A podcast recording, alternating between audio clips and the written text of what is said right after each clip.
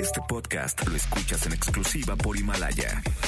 Si aún no lo haces, descarga la app para que no te pierdas ningún capítulo. Himalaya.com. Este programa cuenta con interpretación simultánea en lengua de señas mexicana a través de mbsnoticias.com y gracias a traducción, interpretación y accesibilidad en El Instituto de Salud para el Bienestar sustituyó al Seguro Popular, pero a más de 10 días de haberse echado a andar, pues los mecanismos y reglas de operación no existen y ha provocado confusión, broncas, personas a quienes les están cobrando servicios. Vaya, vaya, vaya, mucho de qué hablar. De esto platicaremos el día de hoy. Unos estudios que eran de 1.566 subieron a 1.645 pesos. Guille Gómora nos pondrá en contexto sobre la narcocultura en nuestro país y su influencia en todos y cada uno de nosotros. Hoy hablaremos de la narcocultura y su reflejo en la sociedad.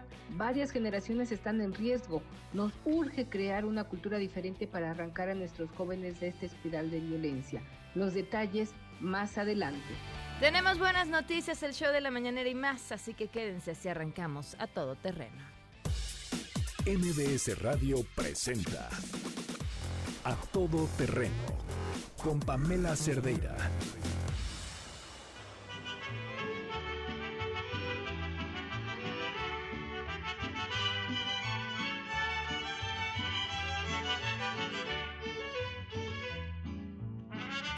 Janine, ¿qué estamos escuchando, Janine? Buenos días, buenas tardes. Hola, Pam, muy buenas tardes. Ya, ¿no? Ya, supéralo, Pamela. Oye, pues estamos escuchando ni más ni menos que al cronista de, de la ciudad, Chava Flores, que pues hoy se, se, conmemora su centenario de, nacimiento. Ok. Eh, nació un día como hoy en el barrio de La Merced, hace 100 años. Y bueno, la canción que estamos escuchando ahorita se llama El Bautizo de Cheto, que hace justamente referencia al sismo del 57 cuando se cayó el ángel de la independencia y justo cuenta la historia de Cheto que todos fueron a ver. Ok, muy bien. Que nos digan qué canción quieren escuchar de Chava Flores a lo largo del programa. Arroba Janine MB, gracias. Gracias. ¡Ay, qué reprieto es Opinaron periodistas que lo fueron a mirar. Tiene cara de chinche. Y sacaron hartas fotos del papá y de la mamá. ¡Ay, qué rechulo, niña! Decían esas criticonas que nomás van a fisgar. Bienvenidos a Todo Terreno, gracias por acompañarnos en este martes 14 de enero del 2020. El teléfono en cabina 5166-1025, el número de WhatsApp 5533329585, a todoterreno arroba y en Twitter, Facebook e Instagram me encuentran como Pam Cerdeira, Mónica Ponce en la interpretación de lengua de señas. La pueden ver y seguir a través de www.mbsnoticias.com. Eh, nació el nieto de Andrés Manuel López Obrador comparte en Twitter, es que se los cuento porque así me iba yo enterando, eh, Katia Artigues eh, la nota con un cuestionamiento que me parece súper válido. Dice, AMLO ya es abuelo, su nieto nació en Houston, se llama Salomón Andrés, en Houston, un nieto de un presidente nacionalista en funciones. Estefanía Velos le entra al quite y dice, los hijos nacen donde la mamá quiere, no donde diga el abuelo. Y bueno, pues ahí, ahí eh, esto. Felicidades al presidente, que es abuelo. ¿Ir a Houston a ver? No, porque no viaja, no creo que vaya a Houston a ver al nieto, a conocer al nieto. Bueno, pues ya llegará a México después de haber obtenido su ciudadanía estadounidense, por cierto. Oigan, en otros temas, este señor es el héroe de todos los mexicanos. Tenemos el audio, Janine, de este señor, quien va a una sucursal bancaria y saca dinero del cajero y después de que retira el dinero eh, es como muchas otras personas que van y sacan dinero, digo del cajero, perdón, de la, bueno, ante una cajera en el banco, en la sucursal del banco, va y retira una cantidad importante de dinero y después de que sale es asaltado. Lo que lo lleva a la obvia conclusión que nos ha llevado a todos de que alguien dentro del banco dio el pitazo. Y él dice, fue la cajera que me dio el dinero porque justamente quienes me asaltaron me pidieron exactamente la cantidad que había retirado. Entonces este señor regresa furioso, como lo haría cualquiera de nosotros. Bueno, no sé si lo haríamos así, pero él, pues, bien, por eso digo el héroe de todos, regresa al banco a reclamarle a la cajera y a señalar que ella fue quien dio el pitazo para que le robaran el dinero y que no se va a ir de ahí hasta que le regresen su dinero. Tenemos el audio ya del señor para que lo puedan escuchar. Eh, eh, insisto, a mí el momento me parece eh, clave porque además es increíble. Ahí está.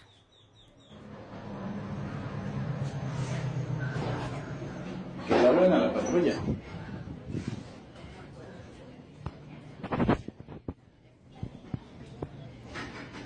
Está llegando al banco y se asoma hacia donde está la cajera.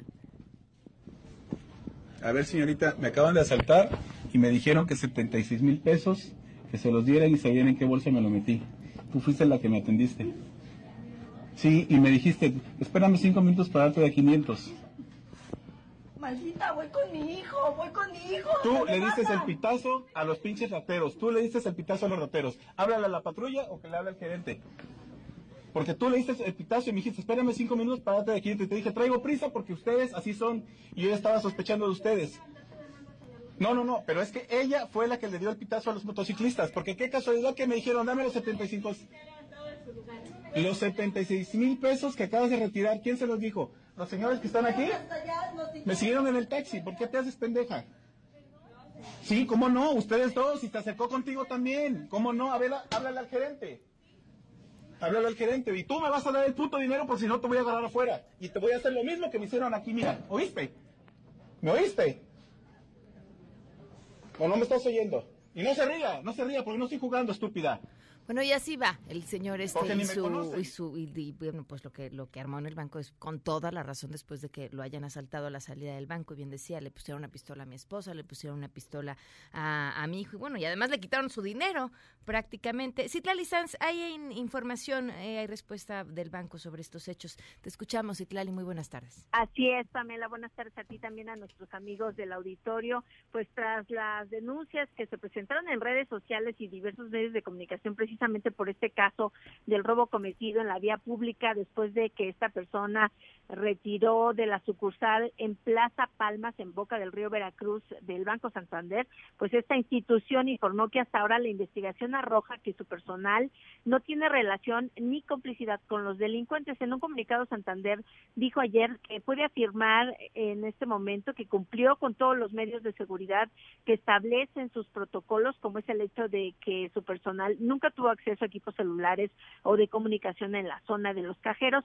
Detalló que lo que se documentó con videos e imágenes ya en custodia de la autoridad y en los avances actuales de la investigación, no se ha acreditado ninguna relación de sus colaboradores con ese lamentable suceso, ni parentesco o complicidad con delincuentes, como se había especulado. Incluso se había dicho que esta cajera era hermana de uno de los asaltantes y bueno, el banco dice que no hay ningún parentesco. Santander aseguró que se tuvo conocimiento de los hechos por el reclamo del cliente afectado. Asimismo afirmó que ha colaborado en todo momento con las autoridades proporcionando videos, documentos y acompañando a su personal para que rinda las declaraciones correspondientes a fin de aclarar esta, esta situación y ayudar a que se castigue este delito. Así que bueno, ya se deslinda el Banco Santander de esta situación y pues hace las aclaraciones pertinentes, Pamela. Muy bien, gracias, muy buenas tardes, Citlali. Buenas tardes. A ver, sí es importante sentarnos a discutir en general qué están haciendo los bancos. No, uno no puede concebir que esto suceda sin que alguien de dentro del banco dé la información. Y el banco tiene todo el derecho a decir no, no, no, no estaban relacionados, no, no tenían nada que ver. Pero la misma que tiene el usuario a la sospecha, porque no asaltan al que fue a pagar el gas o al que fue a pagar la luz, no, asaltan al que fue a retirar dinero. Y en este caso más que evidente porque sabían la cantidad de dinero que había retirado. Alguien adentro del banco tuvo que haberlo sabido y tuvo que haberlo escuchado y tuvo que haberlo avisado. Y no es la primera vez que sucede. Entonces, el llamado a todos los bancos sobre la seguridad que están ofreciendo a sus usuarios para retirar dinero, vaya, creo que es importante hablar sobre esto. Oigan, nada más de último momento, eh, el hijo de Andrés Manuel López Obrador acaba de tuitear que lo único cercano a la realidad en esa nota, en la nota que habla acerca de que de- del hijo y que el hijo hubiera nacido en Houston, dice es lo de Kentucky, a Carol le encanta el Kentucky pero fried chicken y ahí ahí dejó ahí dejó la respuesta a ese comentario. Bueno, pues seguramente después dará mucho de qué hablar sobre esto que les comentaba que sucedía en las redes esta esta tarde 12 con 10. Tenemos buenas noticias. Ah, no. Perdón. Antes de las buenas noticias, tenemos otra información importante. Eh, hemos estado dando seguimiento al hecho de mm, este trágico suceso en el que una mujer fue agredida con ácido. Esto sucedió en Oaxaca y cómo se tardaron muchísimo tiempo las autoridades de Oaxaca en empezar a trabajar. Después de que en medios de comunicación empezó a ser tema esta historia, entonces se empezaron a dar las detenciones, primero de uno de los cómplices de la persona que le echó el ácido, después ya atraparon al autor material y ahora hay información importante, han girado orden de aprehensión contra mm, quien se señalaba como el autor intelectual de estos hechos. Evelyn Aragón, corresponsal de MBC Noticias en Oaxaca, tiene la información. Evelyn, te escuchamos. Muy buenas tardes. ¿Qué tal, Pamela? Muy buenas tardes. Pues efectivamente, como bien lo comentas, te platico que fuentes extraoficiales del Tribunal Superior de Justicia y de la Fiscalía General del Estado pues han filtrado la información sobre la orden de aprehensión en contra del empresario y exdiputado local Juan Vera Carrizal por su presunta participación como autor intelectual del ataque con ácido de la saxofonista Marilena Ríos Ortiz, suscitado en septiembre del 2019. De acuerdo con los datos expuestos, fue el pasado 2 de enero que el juzgado de control de Guajuapan emitiera esta orden de aprehensión en contra del ex político luego de estudiar el caso y resolver en razón a las pruebas vertidas por la Fiscalía. Pese a que han transcurrido 12 días presuntamente de que se emitiera esta orden de captura, hasta el momento la Agencia Estatal de Investigaciones pues no ha podido localizarlo, por lo que se habla ya de que se encuentra prófugo de la justicia. Como sabes, Pamela, a finales del mes pasado se dio a conocer que el empresario pues había tramitado un amparo para evitar ser detenido, sin embargo, pues eh, pues esto no podría ser ya que el delito por el que presuntamente se emitió la orden de captura pues es un delito grave, tentativa de feminicidio, por lo que tendría que enfrentarlo en reclusión. Es importante mencionarles que lo anterior no ha sido confirmado por las autoridades estatales, quienes después de tres meses de los hechos se dieron a la tarea de investigar el caso luego de que se enviatizara a nivel nacional e internacional la exigencia de justicia para Marilena. Eh, diciembre que la Fiscalía de Oaxaca se comprometió con la investigación y se anunció la detención de los autores materiales de los hechos y se reconoció que sí había una línea de investigación contra Juan Vera Carrizal, señalado por la familia de Marilena como autor intelectual. Hace unos días, incluso el propio mandatario estatal, Alejandro Murat, pidió ante los medios públicos a Juan Vera pues presentarse ante la justicia para aclarar su participación en este lamentable hecho primero de forma mediática y ahora ya judicialmente que se le imputa, pues bueno, vamos a estar pendientes, Pamela, de que efectivamente sea confirmado por la Fiscalía General, de mientras ya aquí en Oaxaca se da por hecho en algunos medios de comunicación, pero sí voy a estar muy al pendiente de lo que diga la Fiscalía al respecto. Este es el reporte, Pamela. Muchísimas gracias, muy buenas tardes. Gracias, buena tarde. Pues mientras tanto, prófugo, ¿no? Ahora a ver que lo encuentren. Ahora sí, tenemos buenas noticias.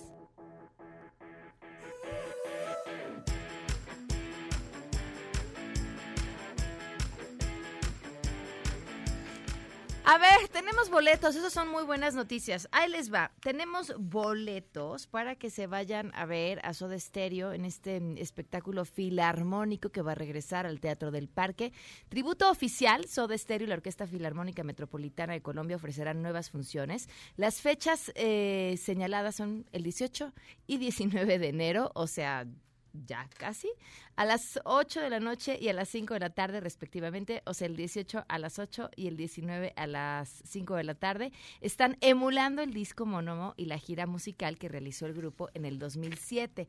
Eh, este éxito que tuvo la agrupación colombiana Tributo Oficial Soda Stereo tuvo su presentación el pasado 10 de diciembre justamente en el Teatro del Parque Interlomas y lo hicieron en conjunto con la Orquesta Filarmónica Metropolitana de Colombia y tuvo muchísimo éxito y por eso regresan ahora el 18 y el 19 de enero ofreciendo estas funciones que les decía. Bueno, tenemos boletos de entrada, así que vamos a dar Dos a través de la lista de difusión a los que nos siguen a través del WhatsApp. Dos al 5166125 y uno y uno al ratito les digo cómo. Ahora sí, continuamos con las buenas noticias. Hatsiri Magallanes, cuéntanos, muy buenas tardes. ¿Qué tal? Muy buenas tardes. Eh, gracias. Pues la Embajada de Estados Unidos en México informó sobre la reacreditación de 12 centros penitenciarios aquí en México con apoyo de la iniciativa Mérida, esto tras cumplir con los 137 estándares requeridos. Informó que durante su conferencia anual de invierno, la Asociación de Correccionales Americanas realizó de manera formal esta reacreditación y, bueno, por primera vez acreditó a dos centros penitenciarios. Se trata del Longo 1 Tecate en Baja California y el establecimiento penitenciario distrital Jerez en Zacatecas. De forma adicional e independiente, el Estado de Querétaro logró la acreditación inicial del centro penitenciario CP número 3 varonil, mientras que en el Estado de Chihuahua también se reacreditó el centro de reinserción social número 8.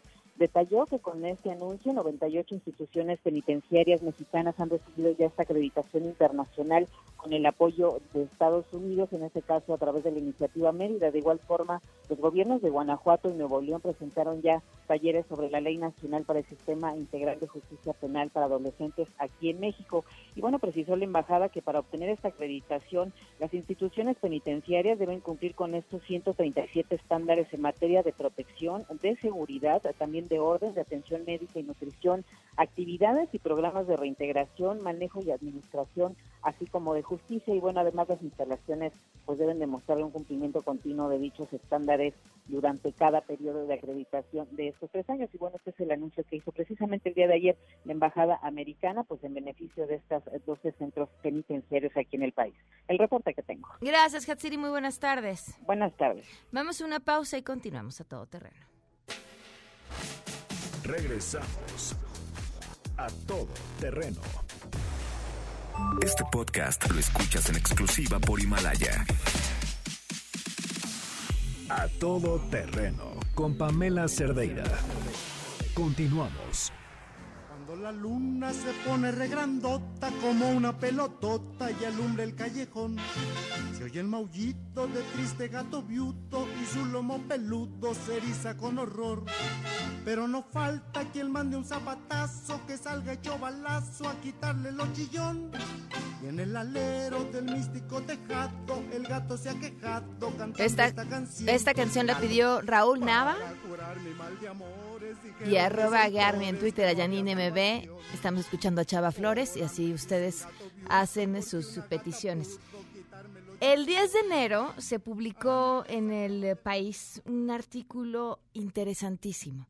Este artículo es parte de una investigación que hace mm, Karina García Reyes acerca del narcotráfico, una investigación inédita, pues se sienta a hablar con los protagonistas del crimen organizado, con los narcotraficantes, con los delincuentes, para entender y conocer desde su visión del mundo hasta mm, su visión de los mismos delitos eh, de los que ellos son parte, su forma de entender la pobreza, el eh, discurso de nosotros y los otros o de los buenos y los malos que dice se reproduce desde el gobierno y se repite dentro de estos mismos grupos si se ven a sí mismos como víctimas o si se ven a sí mismos como monstruos, si existe o no algún tipo de arrepentimiento o conciencia ante las actividades que llevan a cabo, la relación de este mm, discurso con el machismo y cómo este influye también en, su forma de actuar y en su forma de entender. Vaya, una visión muy interesante y un acercamiento muy interesante a un problema que en este país ha estado los últimos, ¿qué? ¿20 años? Eh, con mucha mayor fuerza y que además ha invadido pues prácticamente a toda nuestra cultura, porque lo que sí sucedió a partir de la guerra contra el narcotráfico fue apropiarnos de su lenguaje, eh, apropiarse de desde las series de televisión, desde la música, de, de la cultura. Y cuando lo haces a través de la cultura, pues finalmente vas carcomiendo y apoderándote de una parte del imaginario y de la sociedad. Vamos a platicar más adelante con Karina para que nos comente acerca de esta investigación, eh, lo, lo que encontró dentro de la investigación y, por supuesto, qué va a hacer que es todavía más importante. ¿Qué va a hacer y qué puede concluir con toda esta información que a lo largo de los años ha acumulado y que además parte de, de, su propia historia de haber crecido en medio de la violencia, como a muchas otras personas le sucede, y no sucede en este país. Bueno, lo que logramos contactar con Karina, vámonos con esto. A todo terreno presenta el show de las mañaneras, un espectáculo mágico y no musical. Buenos días. ¡Qué bonito! Tenemos varios nominados para este día de show de la mañanera, este espacio en el que premiamos pues aquellos que se prestan a hacer un espectáculo todas las mañanas, ya sea poniendo sobre la mesa pues temas que convienen a la agenda de la presidencia o, pues nada más ocupando ese tiempo pues, estelar con una enorme audiencia a través de las redes sociales. Así que vamos aquí con nuestro primer nominado, él es Jaime Hernández.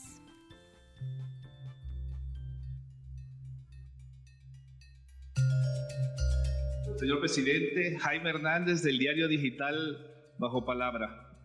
Señor presidente, usted ha reiterado que todos los servicios de salud deben de ser gratuitos, pero no ha dicho que solo serán gratuitos los servicios básicos de primer y segundo nivel, pero no así los servicios de alta especialidad. Esto lo aclaró ayer la Secretaría de Salud que afirma que se seguirán cobrando cuotas de recuperación para los servicios de alta especialidad. ¿Cuál es su opinión al respecto? ¿Son o no son gratuitos todos los servicios como usted se ha comprometido? Y también si le fuera posible dar su opinión sobre el reconocimiento que le hizo ayer la Organización Panamericana de la Salud sobre la creación del INSABI.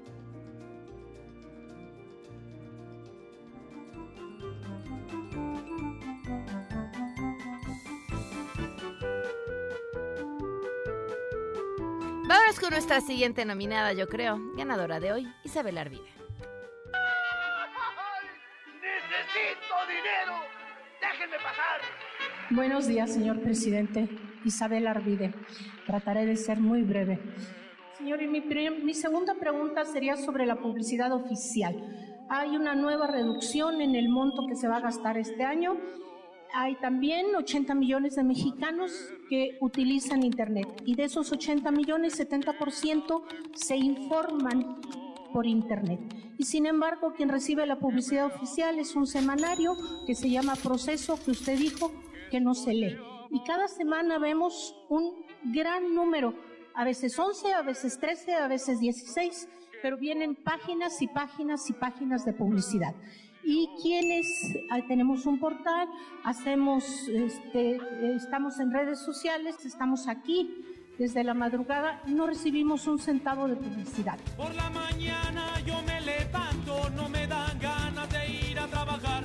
Entonces, este año, señor, va a haber alguna manera en que esto cambie, en que lo que usted ha llamado benditas redes sociales tengan mayor importancia que un semanario que además lo golpea todo el tiempo, está buscando de qué manera estar en contra y estar fustigando innecesariamente. No se atarante, señora, así, con rapidez. A ver, a ver, a ver, tiene la derecha con confianza, le va a cabecear. Acá, a su derecha.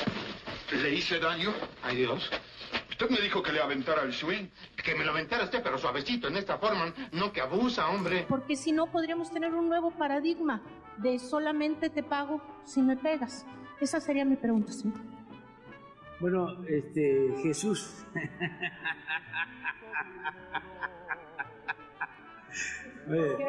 vamos a que... certificado de virginidad para, para aspirar a tener publicidad, ¿eh? Ah, caray. Pues, ¿cómo estás vendiendo tu publicidad o qué paquete estás ofreciendo? Digo. De todo lo que hubiéramos imaginado que podría haber pasado en la mañanera, ir a pedir chayote a la mañanera, qué cosa. Te y ofrecer la virginidad. No, yo creo que, bueno, ya no nos vamos a meter en esos temas. Creo que tenemos una ganadora, pero pero hay otra nominación. Michelle Martínez. Buenos días, presidente Michelle Martínez del pueblo de Chihuahua. ¿Cómo van las ventas de su libro hacia una economía moral y qué hará con las ganancias? Ah, muy bien. Ya está este la segunda edición. No puedo hablar mucho de eso también porque si no van a decir que estoy aquí haciendo publicidad, pero se los recomiendo. Este va la segunda edición. Estoy pensando en que las eh, regalías eh, que se utilizan, cómo las este, utilizamos. Hijo, si no fuera porque teníamos la que pidió Chayote, ganaría por el comercial. Pero tenemos, bueno, pues yo creo que la ganadora indiscutible. Como nuestras consultas son igual que las de la cuarta transformación, la ganadora es Isabel Arvide. ¡Bravo! Vámonos a una pausa y volvemos.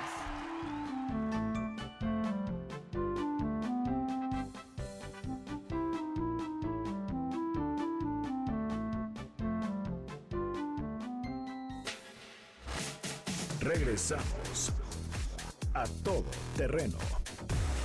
Este podcast lo escuchas en exclusiva por Himalaya.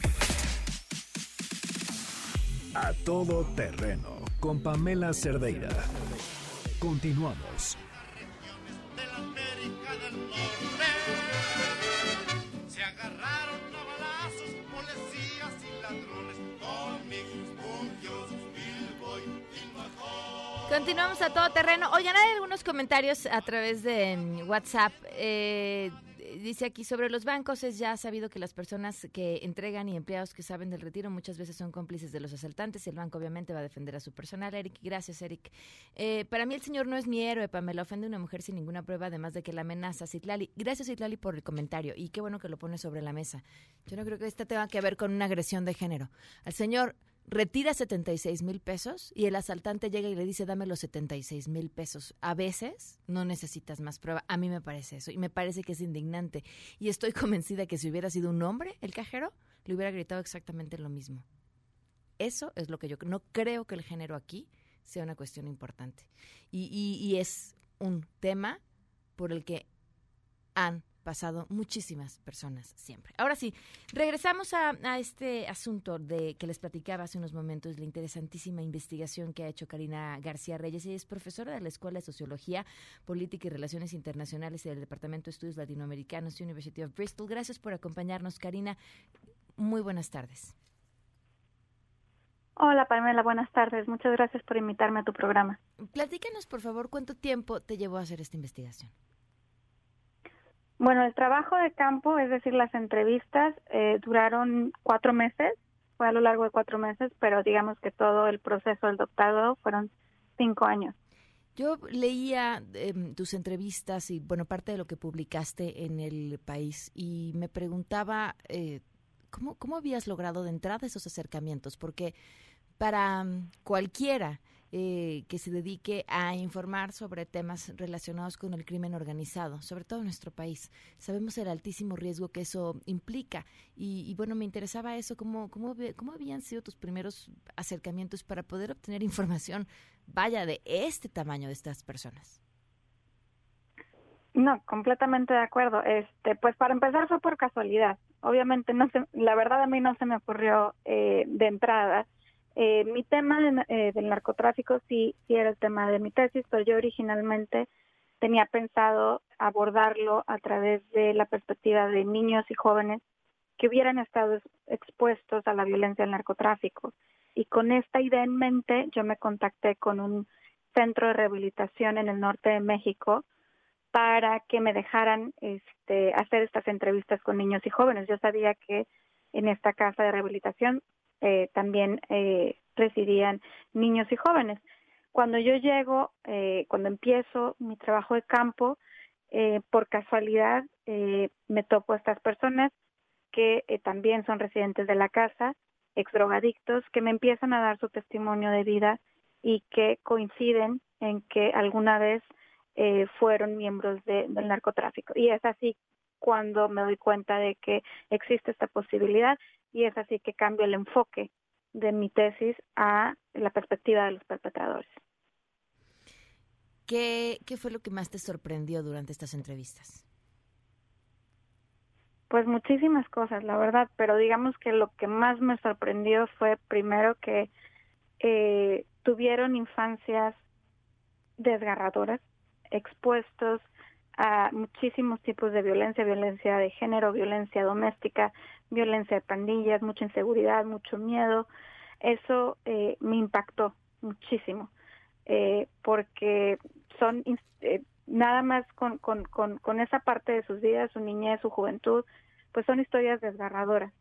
Eh, y la, la otra cosa que me sorprendió es que yo iba con una idea de que el narcotraficante de alguna u otra manera se e, e, ingresaba al narcotráfico por necesidad o porque se le obligaba, eh, como muchas veces es la narrativa en la academia, y, y no, ellos realmente no se ven así, no, no, no lo ven como, no ven su ingreso al narcotráfico como una necesidad, al contrario, ellos decían que con, con el trabajo formal, perdón, con el trabajo informal, ya sea vendiendo periódicos, vendiendo rosas en los en los semáforos, con cualquier de, con cualquiera de estos trabajos podían haber sobrevivido, pero ellos querían más, querían más dinero.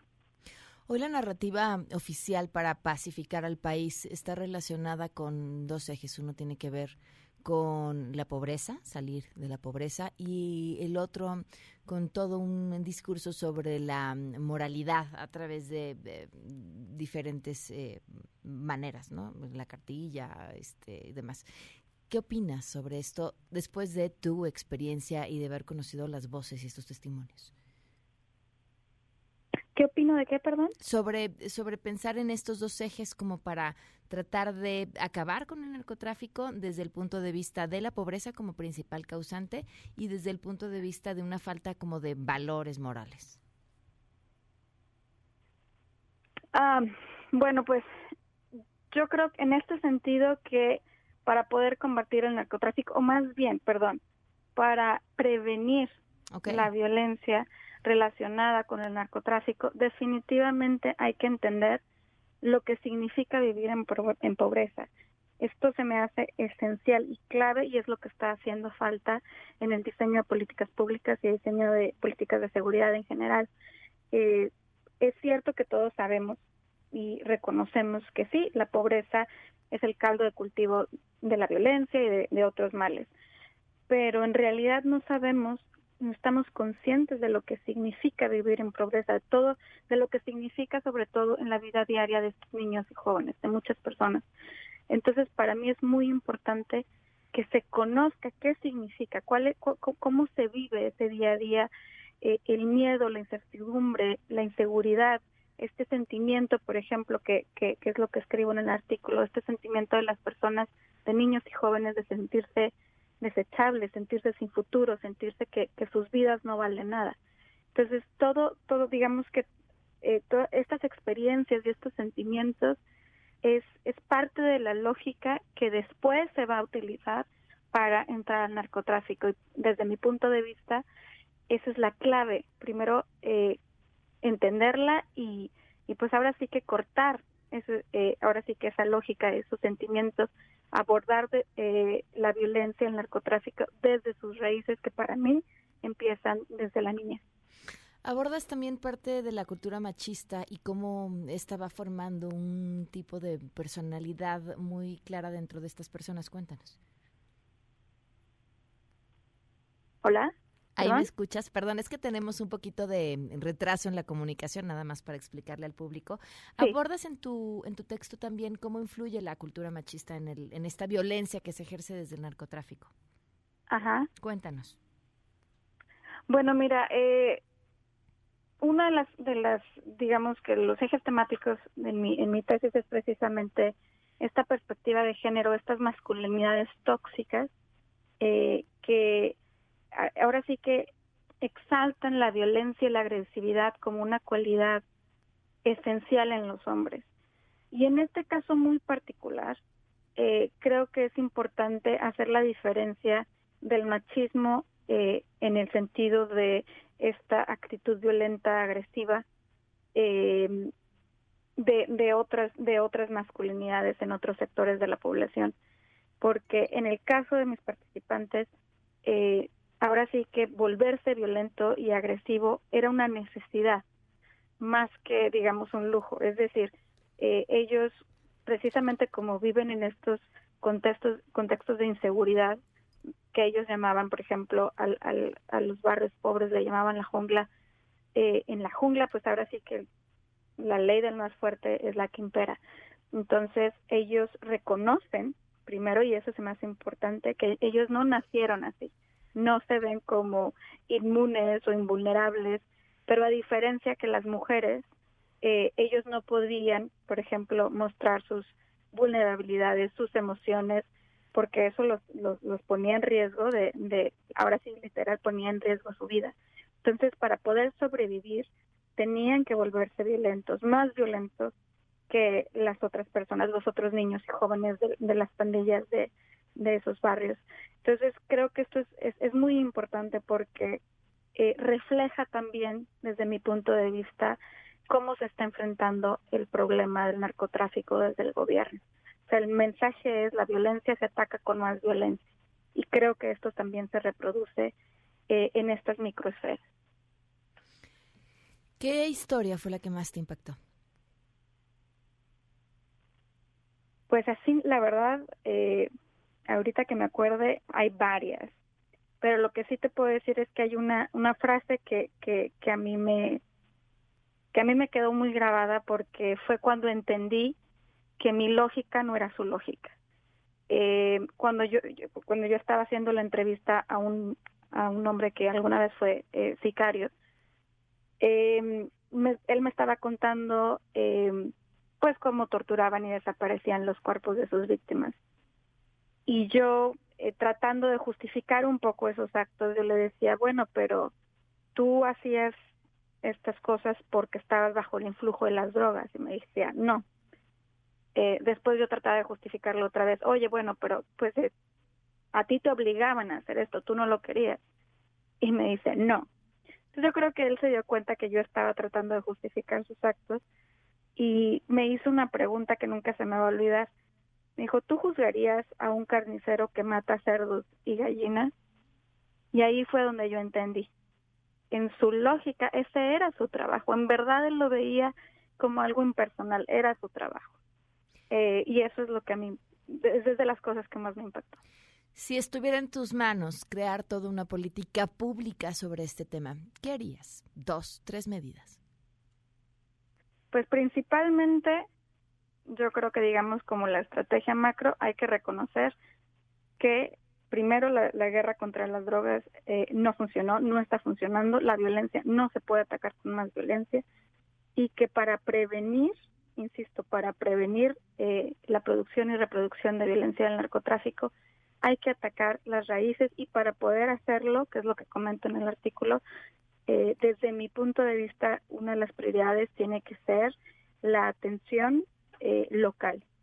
el gobierno federal tiene que trabajar en conjunto con el gobierno estatal, pero sobre todo local, para que primero se identifiquen las necesidades específicas de cada de cada área y, definitivamente lo más importante es, eh, primero, eh, brindar atención a mujeres y niños que sean víctimas de eh, violencia familiar, violencia doméstica, violencia de género, porque desde aquí, insisto, desde aquí empieza este ciclo de violencia y estos sentimientos de rencor este hacia el padre y de y este sentimiento de estar solos en el mundo. Entonces esto creo que es muy importante que el Estado eh, se involucre más en, el bienestar de estas personas porque finalmente ellos se ven y se sienten marginados porque realmente no tienen ayuda, no vean el, no ven el Estado en ningún en ningún sentido. Entonces, para mí lo más importante sería primero brindar apoyo, eh, insisto, a mujeres y niños que están expuestos a la violencia doméstica, familiar, de género, eh, y después, eh, digamos, en paralelo, igualmente importante, eh, buscar soluciones locales eh, a la violencia de pandillas. Esa es otra de las cuestiones que me llamó muchísimo la atención y que creo que está subvalorada eh, y no se ha hecho, eh, digamos, el enlace que debe de tener la violencia de pandillas con la violencia del narcotráfico, porque finalmente es en estas pandillas donde se empiezan propiamente a entrenar en esta violencia. Ahora sí que es cuando empiezan a, pelearse desde muy chiquitos, desde niños, desde jóvenes, donde se empiezan a acostumbrar a normalizar esta violencia y sobre todo a normalizar la muerte, porque estas, estas, estas riñas, estas peleas callejeras, diariamente, cada fin de semana, pues resulta en eh, que los jóvenes, los niños y los jóvenes eh, terminen en el hospital, terminen, este, no sé, eh, paralíticos, que queden en coma, incluso hasta la muerte. Entonces, hay que reconocer estas violencias, atacarlas, atender a estos jóvenes para, para romper este ciclo y a su vez, ahora sí que evitar que haya más oferta de trabajo en el narcotráfico. Karina, te agradezco enormemente que nos hayas tomado la llamada. Es un placer platicar contigo y ojalá podamos seguir al habla sobre este trabajo tan interesante que has hecho. Muchísimas gracias.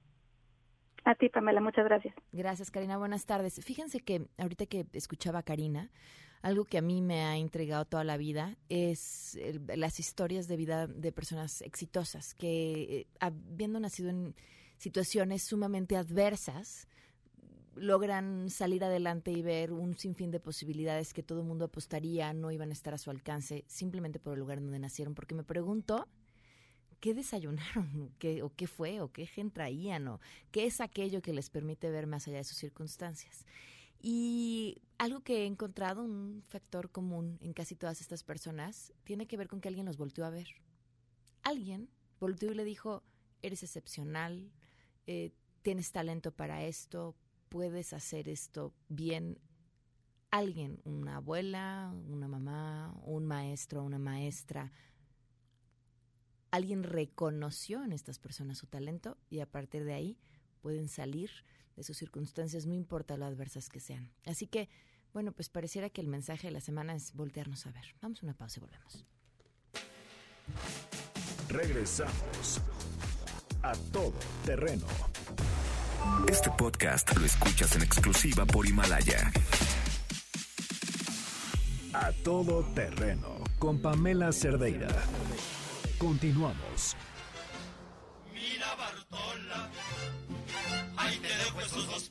Que nos hemos dado cuenta el día de hoy es que hay una canción de Chava Flores para todo, absolutamente todo. Y justamente el tema, y sí tiene que ver también con un asunto de recursos, es el INSABI, este Instituto para la Salud y del Bienestar que pretende que todas las personas sin seguro puedan tener atención médica de todos los niveles y además eh, sin pagar un solo peso, lo que suena maravilloso si tuviéramos los recursos para hacerlo. Le agradezco enormemente a Karina García Reyes, ella es profesora, eh, digo, perdón, a Fátima Mace, ella es coordinadora de proyectos del Instituto Mexicano para la Competitividad, o sea, del IMCO, y es que el IMCO ha hecho una investigación muy interesante justamente sobre este tema del INSABI. Fátima, ¿cómo estás? Muy buenas tardes, gracias por acompañarnos. Hola, buenas tardes, Pamela. Un saludo a ti y a la editorial. Fátima, ¿podríamos explicar con peras y manzanas qué, qué es este instituto, cómo tendría que funcionar y entender por qué estamos viendo los problemas que estamos viendo?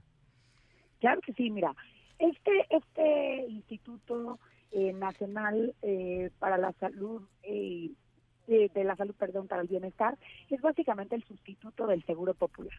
En, en, términos bien, bien aplicados, lo que pasaba antes, de, o sea, a partir de desde 2019 para atrás, era que el gobierno federal era financiador de los servicios de salud.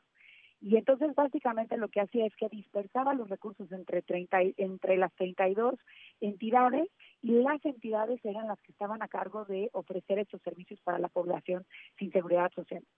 A partir de la reforma de salud que se aprobó el año pasado, eh, lo que el intento es centralizar los servicios de salud y con esto el gobierno federal deja de ser financiador para convertirse en proveedor. el, problema aquí es la manera en la que hicimos esta transición y yo eh, te diría que hay, hay tres errores que eh, o fallas que son las que nos están eh, poniendo en la situación tan, tan complicada que estamos viendo en los periódicos en, las, en los últimos días. El primer error que yo eh, destacaría es, hay un, hubo un error de comunicación. Van varios meses en donde el gobierno federal ha hecho una promesa muy ambiciosa para los mexicanos, en donde eh, se dice que con este instituto eh, todos los mexicanos van a acceder a todas las medicinas y los servicios de manera gratuita.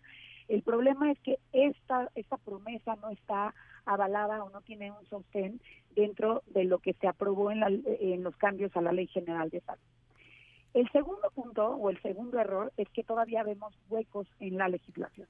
Lo que se aprobó fue fue esta reforma sobre la Ley General de Salud y algunas otras, pero son un gran marco.